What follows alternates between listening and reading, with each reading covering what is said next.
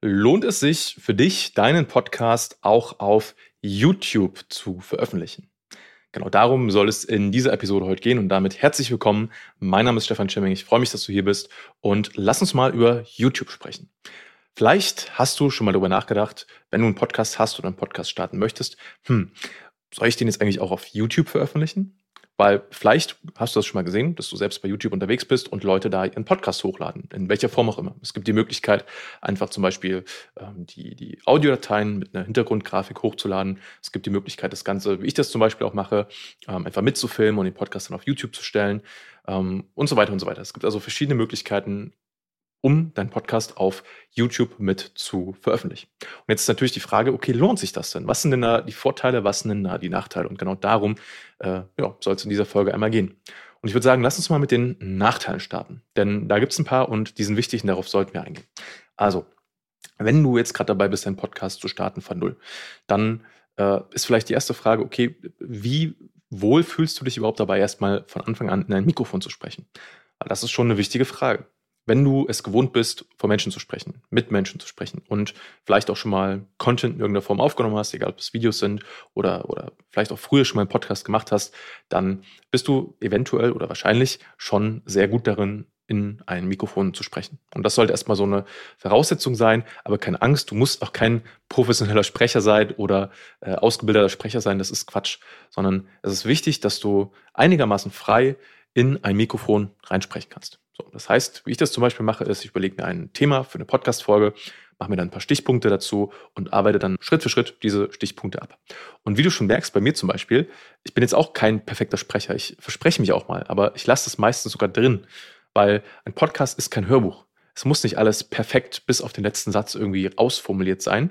Und es kann auch mal ein M da drin sein oder ein Versprecher drin sein, weil ein Podcast ein nahbares Medium sein soll. Es soll das Gefühl erweckt werden, hey, wir sitzen uns gerade an einem Tisch gegenüber und sprechen über ein Thema, was dich interessiert. Ja, das ist das, das ist ungefähr so diese, dieser Vibe, der dann mit einem Podcast erzeugt werden soll.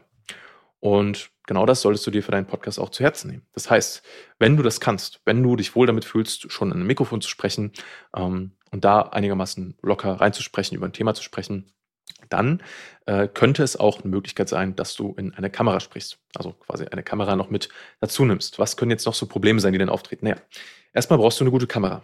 Das ist natürlich ein Fakt. Ne? Also du brauchst eine Kamera, die zumindest nicht ganz schlecht aussieht, die zumindest mal Full HD aufnimmt.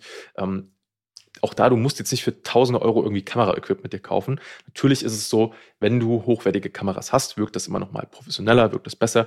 Es ist aber kein Muss. Also du könntest theoretisch heutzutage auch mit deinem Smartphone, wenn du ein relativ aktuelles hast, das einfach mitlaufen lassen, könntest dann die Audiospur und die Videospur quasi zusammenfügen und dann hast du im Endeffekt ein relativ hochwertiges Ergebnis. Wichtig ist es halt, ist halt äh, die Beleuchtung zum Beispiel, die spielt da noch mit rein. Wichtig ist auch noch der Hintergrund, wichtig ist, was du anhast. Ja, da kommen einfach noch mehrere Faktoren mit hinzu, die die Komplexität für deinen Podcast oder für deine Aufnahmen generell erhöhen. Das ist ein Fakt und das ist auch, finde ich, ein, ein Nachteil. Dazu kommt, dass du dann dadurch, durch diese gesteigerte äh, Komplexität, auch mehr Sachen falsch machen kannst. Das heißt, ähm, oder auch, dass mehr Sachen schiefgehen können. Das heißt, vielleicht hast du einfach kein gutes Auge dafür und dann nimmst du das Ganze auf und es wirkt einfach nicht hochwertig. Dann tust du dir eher keinen Gefallen damit. Weil, wenn du deinen Podcast mit auf YouTube veröffentlichst, dann solltest du, solltest du das aus dem Grund tun, dass deine potenziellen äh, Kunden, zum Beispiel deine Zielgruppe, dich dort finden können und sich Videos von dir anschauen können, um einfach zu merken, hey, wie bist du drauf? Wie redest du? Ähm, bist du vertrauenswürdig? Und so weiter und so weiter. Und wenn du dann halt durch deine Videos kein Vertrauen vermittelst, sondern eher die vielleicht sogar eher abschreckend wirken. Und äh, das, es kann halt passieren, wie gesagt, wenn du halt äh, viele Sachen nicht beachtest, ähm, dann ist das halt eher negativ. Deswegen, wenn du dir da unsicher bist, wenn du nicht weißt, okay, was ist jetzt ein gutes Setup, komme ich damit zurecht? Du kannst das natürlich mal ausprobieren. Nimm dich doch einfach mal auf äh, und mach einfach mal einen Test. Ne? Das wäre so eigentlich die, sinnvollste Variante am Anfang. Und schick vielleicht dieses Video einfach mal an, an deine Zielgruppe raus oder an, an, deine Kunden raus und frag einfach mal nach Feedback. Ja? Das wäre so eine einfache Methode, das einfach mal zu testen, wenn du dich am Anfang vielleicht auch noch nicht ganz traust. Das sind mal so die Nachteile. Ein weiterer Nachteil ist einfach der Aufwand. Das ist auch klar. Das heißt, wenn du das Ganze jetzt nicht nur auf einer Audioebene betrachtest, hast du einfach mehr Aufwand insgesamt durch diese gesteigerte äh, Komplexität für deinen Podcast. Das Ganze muss geschnitten werden äh, und so weiter und so weiter. Es kommt einfach mehr Arbeit und Komplexität dazu. Das mal so auf der Negativseite. Kommen wir mal zur positiven Seite. Also warum kannst und sollst du denn deinen Podcast auf YouTube stellen. Was ich dir erstmal grundsätzlich nicht empfehlen würde, ist einfach deine Audio-Episoden so bei, bei YouTube mit hochzuladen. Das, diese Möglichkeit gibt es bei vielen Podcast-Hosts, zum Beispiel auch bei, bei Podigy gibt es die Möglichkeit, einen Podcast einfach eins zu eins zu YouTube zu veröffentlichen. Ähm, das sieht nur leider meistens nicht wirklich gut aus. Also das wird dann quasi einfach ein, ein Podcast-Cover genommen, ähm, als Hintergrundbild genommen, dann wird so eine Waveform-Animation äh, quasi drüber gelegt. Das sieht meistens leider nicht so toll aus.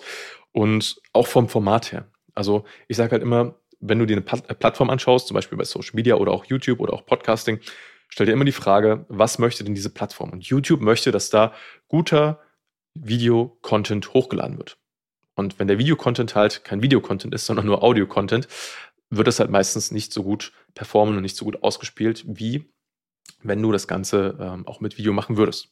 Das heißt, in der Regel empfehle ich das nicht, außer du sagst, hey, ich werde niemals in meinem Leben einen YouTube-Channel starten, äh, ich werde niemals irgendwelche Videos veröffentlichen äh, und das soll wirklich einfach nur dafür da sein, einen zweiten kan Kanal ohne Mehraufwand zu betreiben.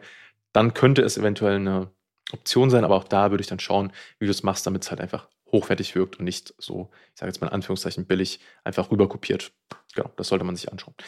Was sind jetzt also die Vorteile, wenn du das Ganze machen möchtest und warum könnte es für dich Sinn ergeben? Naja, erstmal, du hast ja sowieso den Zeitinvest, deine Podcast-Episoden aufzunehmen. Das heißt, da kommst du ja nicht drum herum. Man kann vieles um, die, um den Podcast-Prozess rundherum automatisieren, delegieren ähm, oder abgeben an einen professionellen Dienstleister, wie wir das zum Beispiel auch machen. Ja, wir nehmen uns einen Kunden einfach ähm, die meiste Arbeit rund um ihren Podcast schon ab. Das geht, aber du hast so oder so den Zeitinvest in ein Mikrofon zu sprechen. Da kommst du nicht rundherum. Es gibt ja mittlerweile, mittlerweile äh, so künstliche Intelligenzen, die werden auch immer besser, die tatsächlich auch menschliche Stimmen nachmachen können. Ähm, vor allem gibt es das aktuell in, in, der englischen Sprache natürlich, aber das wird wahrscheinlich auch irgendwann äh, in der deutschen Sprache kommen. Vielleicht sogar irgendwann so, dass äh, deine eigene Stimme nachgemacht werden kann. Ja, auch, auch sowas ist schon in Arbeit. Ähm, ob das dann sinnvoll ist äh, und ob das erstrebenswert ist, I don't know. Ähm, das könnte ein Hack sein, um Zeit zu sparen, aber so weit sind wir noch nicht. Das heißt, am Anfang oder jetzt sowieso kommst du erstmal nicht darum herum, in ein Mikrofon zu sprechen. Das heißt, diese Zeit invest hast du.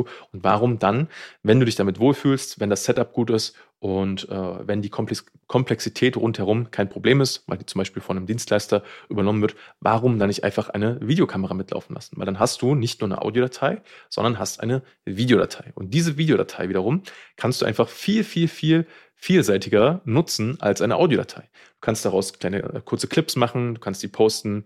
Ähm, also du kannst erstmal natürlich das Video, wie gesagt, nehmen und auf YouTube posten. Du kannst diese Clips nehmen und bei Social Media reposten. Du kannst daraus Reels machen für Instagram oder für TikTok und das dort posten und so weiter und so weiter. Das heißt, du hast einfach viel mehr Möglichkeiten, deinen Content zu, in Anführungszeichen, recyceln. So nennt sich das Ganze. Und wie gesagt, beim gleichen Zeitinvest hast du dann einfach viel, viel mehr Content produziert. Und das ist halt einfach so ein Punkt, der, finde ich, wichtig ist zu bedenken. Und ein zweiter wichtiger Punkt ist, dass YouTube natürlich auch die zweitgrößte Suchmaschine der Welt ist, direkt hinter Google. Das heißt, hm, wenn du es gut anstellst und deine Videos vielleicht dann auch ranken für bestimmte Suchbegriffe, dann hast du dort einfach passives Wachstum, was mit passiert. Ich gebe dir mal ein Beispiel. Ich habe ja viele Jahre lang den Tobias Beck, früher Bewohnerfrei Podcast, ähm, betreut und da war es so, wir haben auch einfach gesagt, hey, wir nehmen diese ganzen Interviews, die wir machen, ähm, haben die damals teilweise mit, mit äh, am Anfang mit, äh, mit Verzeihung, Versprecher, mit Skype oder mit Zoom aufgenommen und äh, haben dann diese Videospur und Audiospur einfach genommen und zu YouTube hochgestellt. Ist das jetzt die perfekte Content-Marketing-Strategie? Nein. Ist das das perfekte Format für YouTube? Nein, auch nicht. Ist es, war das in irgendeiner Weise optimiert für YouTube? Ja, mehr oder weniger, aber auch nicht wirklich. So, das heißt, ähm, wir haben das einfach gemacht, weil der Content da war. Und was hat es uns gebracht? Naja, wir haben passiv, in Anführungszeichen, über die Jahre einen YouTube-Kanal mit, ich glaube, der hat mittlerweile über 100.000 Abonnenten aufgebaut. Einfach nur, indem wir die Videos genommen haben von den Interviews und die dort mit hochgestellt haben. Natürlich ähm, muss man dazu sagen, wie ging das so? Natürlich haben wir es langfristig durchgezogen. Also Podcasting ist halt mal nun mal ein langfristiges Unterfangen. Äh, Tobias Beck ist und war ein großer Name und hatte eine große Reichweite. Das hat natürlich auch positiv sich daraus, darauf ausgewirkt. Und es waren natürlich auch äh, Leute mit einer großen Reichweite zu Gast. Ja, da haben dann einzelne Videos, äh, und das, das kommt halt noch positiv dazu, also einzelne Videos durch den ähm, YouTube-Algorithmus, der dir dann weiter vorgeschlagen hat, haben dann irgendwie teilweise über äh, 500.000, wenn nicht sogar mehr Aufrufe gehabt, ja, von einzelnen Interviewgästen. Und diese Viralität hätte es bei dem Podcast nur in der Podcast-Plattform so wahrscheinlich nicht gegeben, muss man fairerweise dazu sagen. Das heißt, das war dann ein sehr, sehr positiver Effekt. Also, um das nochmal zusammenzufassen. Ein Podcast und einen YouTube-Kanal quasi zusammen zu kombinieren, also deinen Podcast auf YouTube zu veröffentlichen, kann für dich Sinn machen, wenn du mit der gesteigerten Komplexität umgehen kannst, wenn du äh, idealerweise jemanden hast, der für dich äh, dann diese Videodateien verarbeitet und dann auch quasi äh, recycelt und um das Ganze auf mehreren Plattformen zu nutzen. Weil umso mehr du das dann ausnutzt, desto mehr macht das Sinn. Es kann halt auch äh, ja, ins Negative abrutschen, deswegen solltest du dir einfach bewusst sein, dass das Ganze hochwertig sein sollte, zumindest einen gewissen Qualitätsstandard hast, dass es nicht negativ auffällt. Das ist, glaube ich, die, die gute, eine gute Erklärung dafür.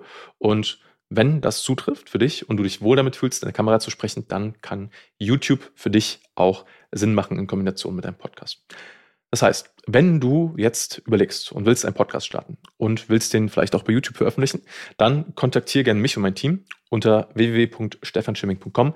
Trag dich ein für ein kostenloses Erstgespräch und wir schauen uns an, wie wir das gemeinsam bei dir umsetzen können. Ähm, weisen dich dann nochmal darauf hin, was in deiner individuellen Situation gerade Sinn macht, was da am sinnvollsten ist. Und dann schauen wir, ob und wie wir da zusammenarbeiten können. Und genau, ich freue mich sehr von dir zu hören und von dir zu lesen und sage jetzt mal vielen, vielen Dank, dass du das Video und diesen Podcast hier bis zum Ende geschaut oder angehört hast, je nachdem, ob du das jetzt hier bei YouTube äh, oder im Podcast gehört hast. Und freue mich bis zur nächsten Episode. Dein Stefan.